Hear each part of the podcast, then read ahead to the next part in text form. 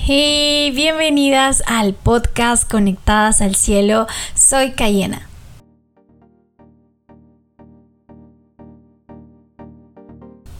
Hey chicas, nos escuchamos casi o nos vemos después de varias semanas, pero aquí estamos nuevamente con el podcast Conectadas al Cielo.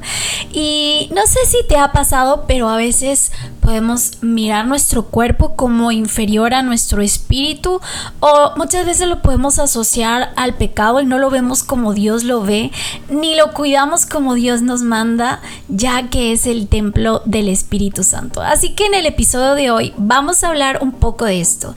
Y si tú estabas lidiando con el cuidado y respeto a tu cuerpo, quédate y escucha hasta el final. Hoy que estaba haciendo mi devocional, Dios me recordó este tema y quiero compartir contigo lo que Dios habla a mi corazón. En Primera de Corintios capítulo 6 versículo 19, que es, va a ser el versículo central de este podcast, es, ¿no se dan cuenta de que su cuerpo es el templo del Espíritu Santo, quien vive en ustedes y que les fue dado por Dios? Ustedes, dice la palabra, no se pertenecen a sí mismos Wow.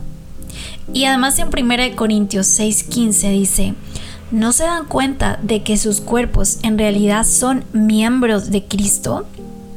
Estos versículos son tan poderosos realmente y podríamos meditar y hablar sobre esto por horas, pero me quiero centrar en algunas ideas. Una idea, una primera idea es, y que quiero que se selle en tu corazón, es que nosotros somos espíritu, alma y cuerpo y que los tres son importantes.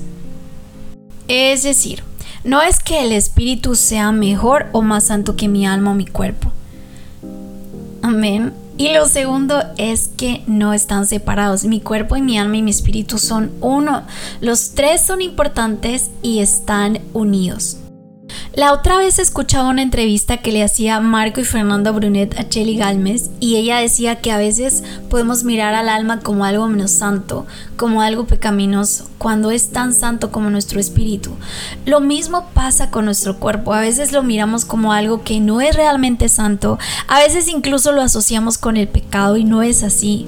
Nosotros cuando hacemos a Jesús como nuestro Señor y Salvador, escucha esto, Él nos santifica. Y santifica no solo nuestro espíritu, sino también nuestro cuerpo y nuestra alma. Él nos perdona, nos quita el pecado, nos justifica y nos hace santas a los ojos de Dios, completamente santas. Mira lo que dice en 1 Corintios 6, 11. Ah, y si tú quieres leerlo en la Biblia, pues anda, corre, corre, o abre tu Google y busca tu Biblia app. Dice, algunos de ustedes antes eran así, pero fueron limpiados, fueron hechos santos fueron hechos justos ante Dios al invocar el nombre del Señor Jesucristo y por el Espíritu de nuestro Dios. Amigas, la Biblia no dice que solo nuestro espíritu fue santificado, sino todo lo que somos.